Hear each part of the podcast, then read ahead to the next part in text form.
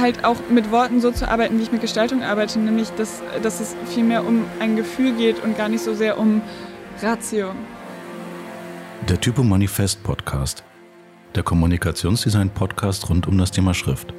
In diesem erforschen wir zusammen mit unseren Gästen verschiedene Thesen und Perspektiven in der typografischen Welt. Gott grüßt die Kunst und damit herzlich willkommen zum Typo Manifest Podcast. In diesem werden wir verschiedene Gestalten rund um die Themen Typografie hören. Ich bin Sebastian Moog und heute geht es um die These Schrift ist Emotion. Dazu spreche ich heute mit einer jungen, feministischen Schriftgestalterin im Sandberg-Institut in Amsterdam. Durch ihre experimentellen Schriften ist sie in der Schriftszene bekannt geworden.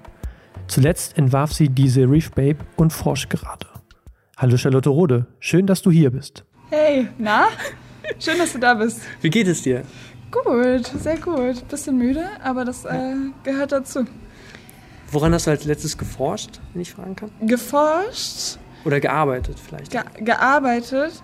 Ähm, tatsächlich an meiner ähm, pädagogischen Haltung, wie ich ähm, Workshops sehe, wie ich Workshops gebe, wie ich Wissen, Wissen vermitteln möchte und wie ich gerne hätte, dass mir Wissen vermittelt wird. Mhm. Aber mehr darüber nachgedacht als geforscht. Aber in Buchform oder in Seminaren oder in äh, Learning by Doing. Learning, ich bin okay. tatsächlich ähm, am Sandberg geht es immer ganz viel um Research-Based Art Practices, aber mhm. ich bin tatsächlich eher prozessorientiert. Ich mache erst und währenddessen merke ich, was ich da eigentlich mache, mhm. weil für mich meine Gedanken sind immer eine große ähm, schwammige Wolke und je weiter ich versuche reinzuzoomen, desto schwammiger wird es. Aber wenn ich einfach anfange zu machen, manifestiert, was, manifestieren sich diese Gedanken in meiner Arbeit und dann kann ich sie ausformulieren.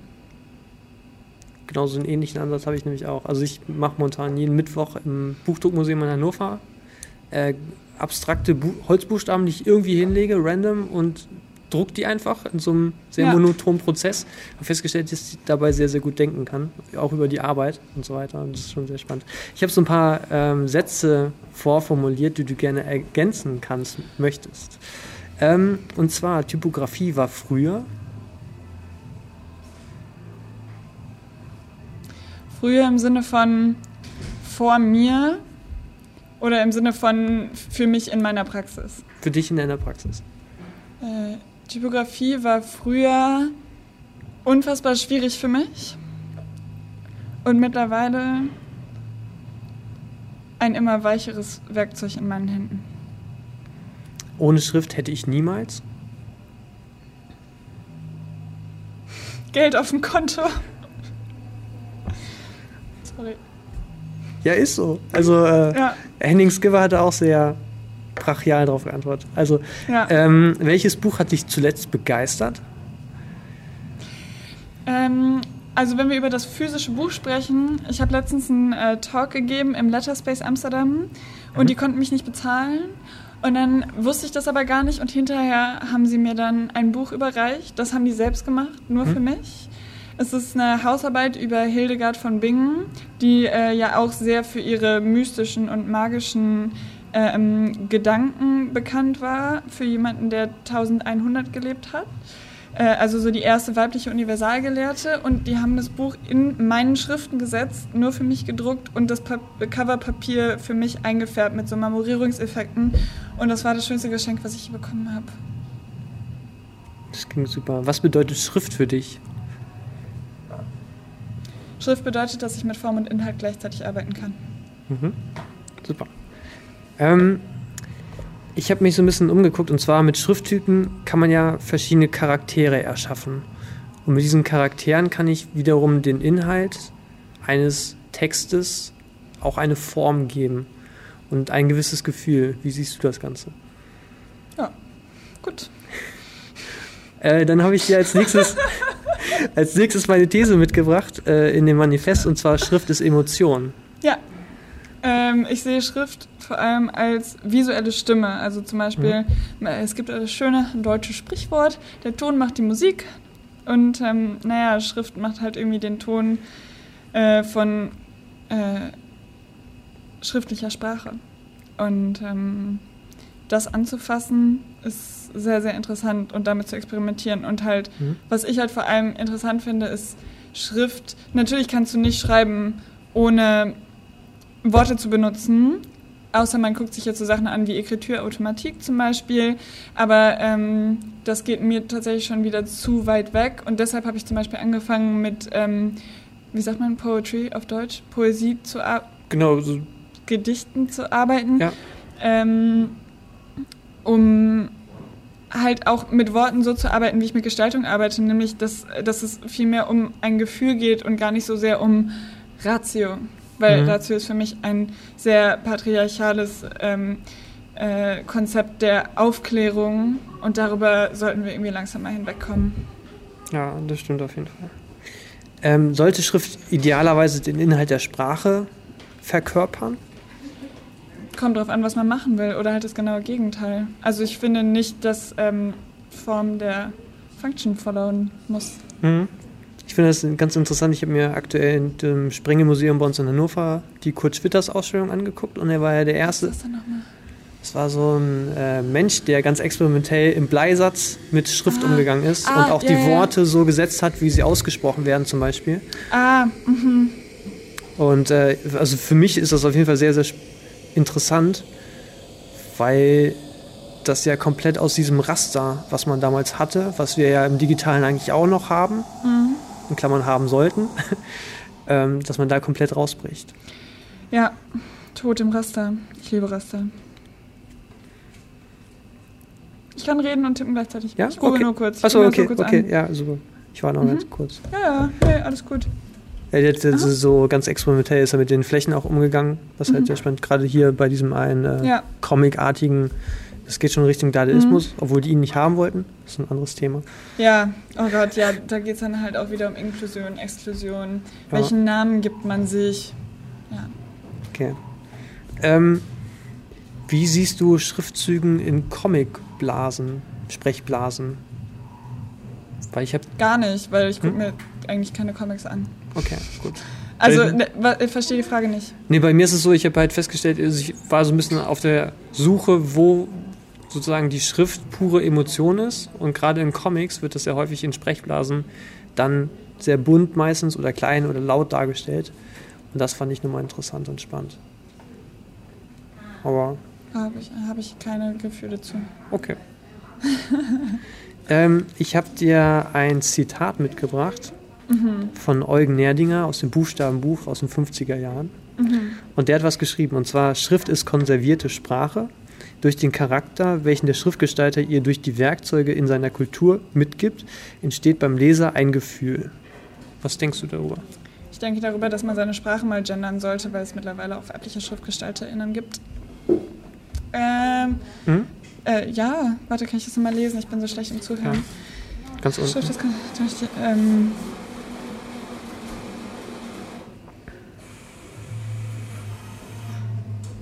ja. ja, das Problem ist halt bei der Sache, dass man halt irgendwie immer, ich habe das Gefühl, im Design arbeitet man immer mit Klischees. Also man hat halt immer diese Referenzen, die irgendwelche Klischees haben. Also wie zum, ich weiß nicht, ob du da schon da warst, aber wenn ich halt über die Marguerite spreche und sage, dass sie weibliche Formen hat, und das hat natürlich nur mit der Konnotation von weiblich über Jahrhunderte, Jahrtausende hinweg zu tun. Und das ist natürlich eigentlich was, wogegen man kämpfen sollte.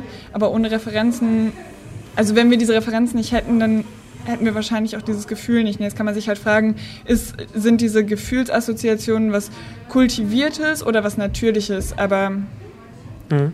ja, gut, wissen wir nicht. Okay. Also das ist nochmal eine ganz andere Research-Question. Ja.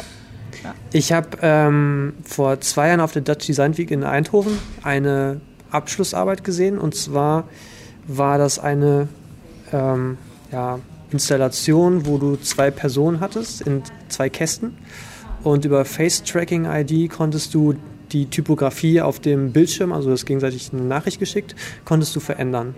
Und ich habe so ein ähnliches Projekt jetzt nochmal gefunden. Ich weiß nicht genau, ob das das ist. Ähm, das konnte ich leider nicht rausfinden, aber das heißt Elephant Grotesque. Ich weiß nicht, ob du das kennst. Und Nee. Da würde ich dich mal zu fragen, was du darüber denkst. Also du hast, Wie funktioniert das? du hast ähm, eine Kamera, also von deinem Mhm. ähm, MacBook etc. Und hast dann hier über Face Tracking äh, kannst du Grimassen schneiden, also happy oder traurig gucken, verwirrt etc. Kannst du was reinschreiben in diesen Mhm. Bereich und dann wird die Schrift so angepasst. Mhm. Also, Mhm, Also grundsätzlich finde ich den Ansatz natürlich spannend und interessant.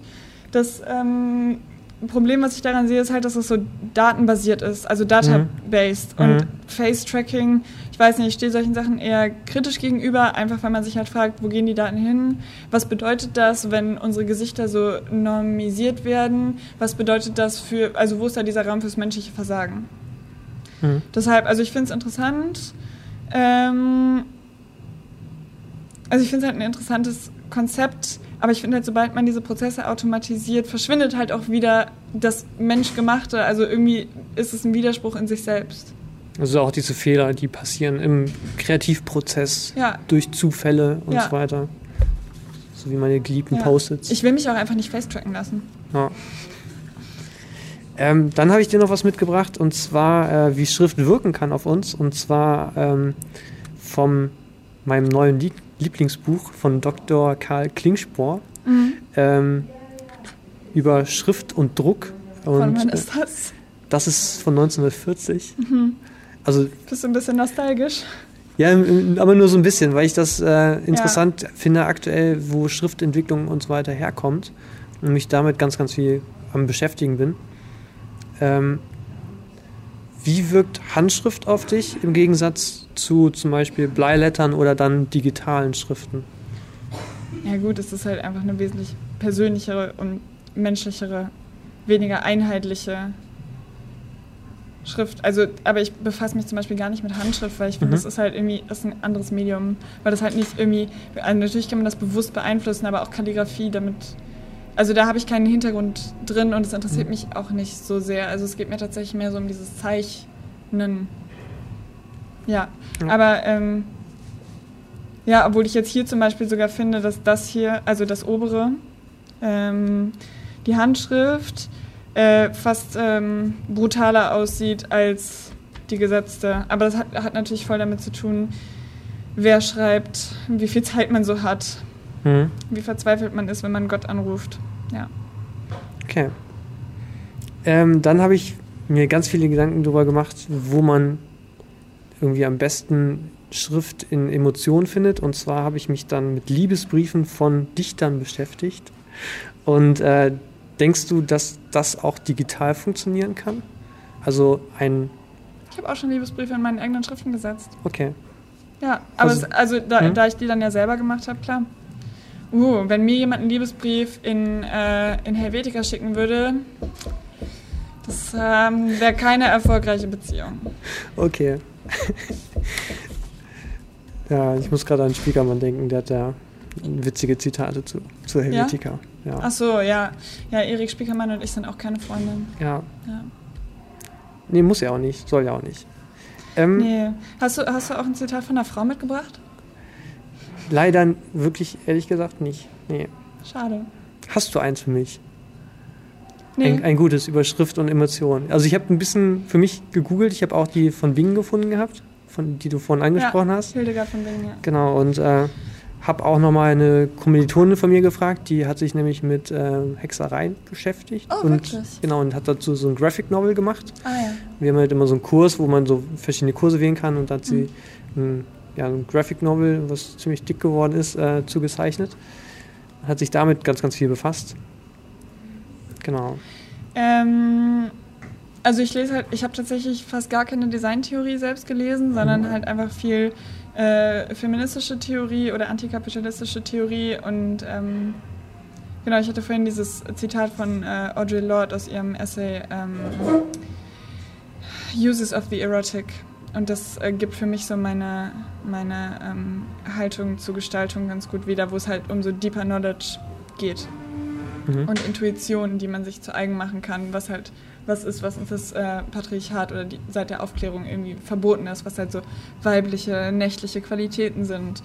Ähm, weil wir uns halt eine gewisse Sensibilität erlau oder uns das zugeschrieben wird, mehr oder minder. Mhm. Ja. Hast du das Zitat noch? Irgendwie? Ja, Okay. muss ich kurz, warte. Ich muss das mittlerweile mal auswendig können. Ja, Zitate auswendig können, deswegen schreibe ich mir die immer auf. Here.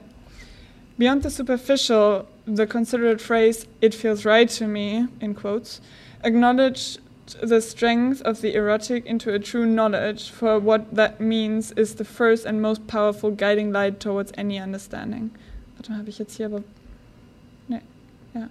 Okay, cool. Von Audre Lorde von 1982. Sehr gut. Ähm, ich habe dir noch die Kernaussage des typografischen Manifests, an dem ich sitze, mitgebracht. Ich Mhm. würde es einmal ganz kurz vorlesen. Und zwar, das typografische Manifest ist eine Aufforderung an alle, die zweidimensionale Fläche am Monitor zu verlassen, um Schrift wieder handwerklich oder haptisch im Raum zu erfahren. Was denkst du darüber? Ähm, ich finde nicht, dass man alle Leute auffordern sollte, das zu tun. Ich finde, man sollte, bevor man anfängt, digitale Schrift zu machen, das mal haptisch erfahren haben, weil man dann halt auch versteht, wie Schrift funktioniert. Aber ich finde nicht, also ich finde, dass der digitale Raum auch sehr, sehr viele ähm, spannende Möglichkeiten bietet für, äh, für Schriftgestaltung. Also wenn man jetzt an Variable Typefaces denkt, die man halt mit Webdesign sehr cool kombinieren kann. Mein Ding ist es nicht unbedingt. Mhm. Ähm, aber es bekommt halt dadurch irgendwie so eine ganz andere Dimension und vielleicht auch eine andere Form von Dreidimensionalität. Ähm, deshalb, also als Manifestthese finde ich das cool und lustig, ähm, aber nee, nicht cool und lustig. Aber ich, also ich finde, man kann Hm. das durch, man kann durchaus ein Manifest darüber schreiben, aber ich würde jetzt das nicht. Ich glaube, in der Form eines Manifestes ist es schon okay, ne, dass man alle Leute voll drastisch zu einer Sache auffordert, oder? Ich, ich weiß Bin nicht. ich mal von ausgegangen. Ich habe noch nie Ja. eins geschrieben, deswegen das ist das Ja. Erste. Ähm, Ich, finde es sehr interessant, weil Henning Skibbe gestern gesagt hat, er wer findet ähm, Schriftgestalter aus Hamburg. Okay. Und der hat gesagt, er findet das nicht. Also wegen dem haptischen habe ich halt hier so im. Ja. Also ich bin halt ganz stark bei Holzbuchstaben. Mhm. Und er hat gesagt, er findet es wichtig, dass äh, Schriftgestalter mal eine Feder oder ein Handwerkzeug auch. in der Hand hatten. Total. Also ich finde es grundsätzlich wichtig zu verstehen, wie, warum sieht Schrift im digitalen Raum so aus, wie sie aussieht. Mhm. Aber das hat natürlich auch ganz viel mit, ähm, mit gelernten Dingen zu tun. Also, Mhm. ne, dass du, wenn du jetzt hier so eine, ähm, so eine Serifenschrift anguckst im Digitalen, das warum ist hier beim W der rechte Strich dünn und der linke dick. So, das hat natürlich mit der Feder zu tun. Aber stell dir mal vor, wir hätten das nicht gehabt. Also, wie sieht das vielleicht in 100 Jahren aus? Wenn die Welt eh zerstört ist, weil wir Klimawandel haben. Ähm, aber äh, dass man versteht, warum es gerade so aussieht, wie es ist und dass man es dann vielleicht auch brechen kann. Also wenn man jetzt, wir hatten noch vor zwei, drei Jahren diesen ganzen Trend mit diesen Reverse, ähm, Reverse Contrast Schriften. Kann man, Ja. kann man halt im digitalen Raum dann machen. Also erst die Regeln lernen und dann brechen. Ähm, ich habe mich so ein bisschen gefragt, ob man Emotionsmuster von Schriften lernen kann, gerade wenn man Schrift auch nicht lesen kann. Wie siehst du das Ganze? Also wenn ich jetzt im öffentlichen Raum bin und Schrift nicht als Informationsträger wahrnehme, sondern nur Mhm. als Schrift, wie sie ist, habe ich ja trotzdem, wenn ich dann ähm, eine Schrift habe, die nach Western aussieht oder so, habe ich das ja schon gelernt in irgendeiner Weise. Also müssen wir das lernen oder haben wir da auch so ein leichtes Bauchgefühl vielleicht für? Ähm, naja, das ist ja auch im Endeffekt visuelle Erziehung. Also das beruht ja immer auf den Erfahrungen, die wir gemacht haben. Und ich denke schon, dass man das lernen kann. Äh, wir hatten hier jemanden im Department, Matteo, der hat vor zwei Jahren hier Abschluss gemacht und der hat zum Beispiel über, äh, darüber geschrieben, dass die spanische Polizei auf ihren Schusswesten halt so eine Science-Fiction-Schrift benutzt Mhm. und hat darüber sinniert. Ich weiß nicht mehr genau, was er geschrieben hat, aber ähm, den kannst du vielleicht auch mal zu dem Thema fragen. Ähm, also klar, wir arbeiten halt ganz viel mit Konnotationen und mit gelernten Mustern. Und ähm, ich glaube zum Beispiel, dass es total möglich ist, Dinge neu zu besetzen. Also wenn wir jetzt zum Beispiel an Fraktur denken, die hat ganz Mhm. lange irgendwie, also ich weiß, meine allererste Schrift, die ich gemacht habe, war Helvetica Textbook äh, Cut-Up mit Frakturelementen für mein eigenes Corporate Design. Und dann hatte Andreas Übede immer so, der hat immer so ähm, Semesterabschlussveranstaltungen gemacht. Mhm. Und bei meiner waren dann eingeladen Peter Zitzka und noch eine Person als Jurorin und halt Andreas Übele. Und die haben dann angefangen, sich äh, darüber zu streiten, ob man dann im Jahre 2014 äh, eine Identity aus Frakturschrift machen könnte für sich selbst als Gestalterin. Ähm, sie sind natürlich in den drei Minuten nicht zu einem Schluss gekommen, aber dass es heutzutage noch eine Diskussion ist, ist natürlich irgendwie auch. Also ich glaube, 2019 würde man darüber nicht mehr so debattieren, aber man kann Mhm. diese Sachen immer neu besetzen, aber es hängt natürlich auch damit zusammen, wer ähm, vereinen dann gewisse Ästhetiken für sich. Zum Beispiel, ein super lustiges Beispiel, Kanye West hat ja auf seiner Sunday Service Seite, das ist so unfassbar lustig, warte, ähm, Sunday, der bedient sich nämlich dieser alten ähm, Meme-Aesthetics. Mhm. Ach, warte mal, Jesus King. Was ist denn diese blöde Website? Der bedient sich auf jeden Fall dieser krassen ähm, Meme-Ästhetik, wie du hier ja, siehst. Ja. Und damit will ich jetzt nicht sagen, dass ähm, Kanye sich selbst zu einem Meme macht. Das hat er nämlich schon längst. Aber vor allem, wenn du dir jetzt mal so anguckst. Warte, geht's hier noch weiter? Normalerweise geht's hier noch weiter und dann kommen so Klamotten. Ich glaube, das lädt nur gerade. Ne? Hm. Da kann ich dann immer in Ruhe gucken. Ja, genau. Aber das ist wahrscheinlich auch mal drauf gedruckt und so weiter dann, ne? Genau, und das sieht so lustig aus, weil es ist halt, es ist halt wirklich 100 Pro, von vorne bis hinten mhm. hoffentlich ein Witz. Mhm. Ziemlich guter Witz, wenn es ernst gemeint ist. Also es gibt zum Beispiel auch Socken, wo drauf steht, Jesus ist King und die Socken im Produktfoto sind halt dreckig. Und ich finde es unfassbar lustig. Aber ich finde Kanye West ist eh ein ganz tolles äh, Phänomen. Ja. Ja. Cool. Ähm, ich habe mich ein bisschen gefragt, ähm, gerade mit Holzbuchstaben, ob das nicht alles so ein bisschen Nostalgie ist und dass wir mit Hilfe der Digitalisierung eigentlich viel, viel bessere Werkzeuge haben, um Schriften zu gestalten. Naja, das kommt darauf an, wie du die Kategorie gut und schlecht einteilst. Mhm. Also einfacher. Was? Also einfacher. Ja, auf jeden nicht Fall. Mehr, nicht mehr so kostenaufwendig, im Gegensatz zu früherem Bleisatz. Auch. Und dass es auch die Möglichkeit gibt, viel, viel experimenteller mit Schrift umzugehen. Auch. Das heißt aber nicht, dass das andere schlecht ist. Ja, das stimmt. Also ich, ich, ich versuche mich möglichst von den Kategorien gut und schlecht zu verabschieden, mhm. weil die so wertend sind und das hat so ganz viel mit Angst zu tun, wenn man über was spricht, dass gewisse Dinge schlecht sind, dass man, ähm, dass man sich den Sachen verschließt und auch nicht versucht, die zu verstehen. Aber ich finde, dass halt jedes Werkzeug seine eigene, ähm, seine eigene Stärken hat, weshalb man, weshalb man das benutzen sollte. Also ich meine, okay, also es benutzt ja niemand mehr Disketten, aber zum Beispiel, dass Leute zurück zu Vinyl gehen oder dass analoge Fotografie mhm. mit diesen Einwegkameras wieder mhm. da ist. Es gibt einfach eine, also das analoge Arbeiten hat immer eine gewisse Qualität, die man digital nicht erzeugen kann. Und deshalb ähm, würde ich dann nicht in gut oder schlecht, sondern einfach nur in ähm, andere Prioritäten unterteilen. Aber es ist interessant als Gestalter, verschiedene Werkzeuge oder Tools mal kennenzulernen, um dann zu sagen, okay, ich bediene mich jetzt zum Beispiel für einen Siebdruck oder auf einen Risographen und alles also, wirklich rumexperimentieren. Experimentieren Aus ist immer gut. Okay. Gut. Quelle question. Ja, ich weiß. Ich habe nämlich hier auch noch die Frage dabei, äh, wie stark experimentierst du in deinem Kreativprozess und sind dir dabei manuelle Werkzeuge nützlich? Aber das ist ja auch schon eine Frage, gerade du hast äh, jetzt machst viel Keramiken ähm, also du hast ja Ton vor dir und knetest den händisch. Ja, ich ähm, hatte voll die Offenbarung, weil, ähm, genau, als ich jetzt in Offenbach war, hat Rahman mich irgendwann gefragt, ähm, wieso eigentlich Keramik? Und dann habe ich so, ich hatte dann noch nicht so wirklich, also manchmal denkt man über Sachen nach, aber nie so mhm. richtig, so wie ich mich zum Beispiel nie wirklich frage, ob ich wirklich an Sternzeichen glaube, obwohl ich die ganze Zeit über nichts anderes rede.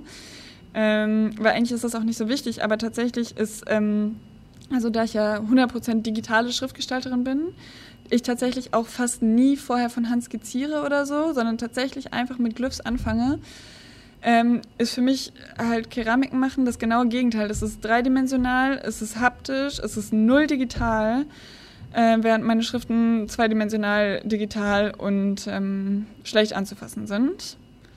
Weil sonst kriegt man äh, Fingerabdrücke auf dem Bildschirm. Und das mag ich gar nicht. Wie wichtig ja. ist es bei so einem Kreativprozess auch einfach total Nonsens zu machen oder zu produzieren? Gut, ist gut. gut. Mhm.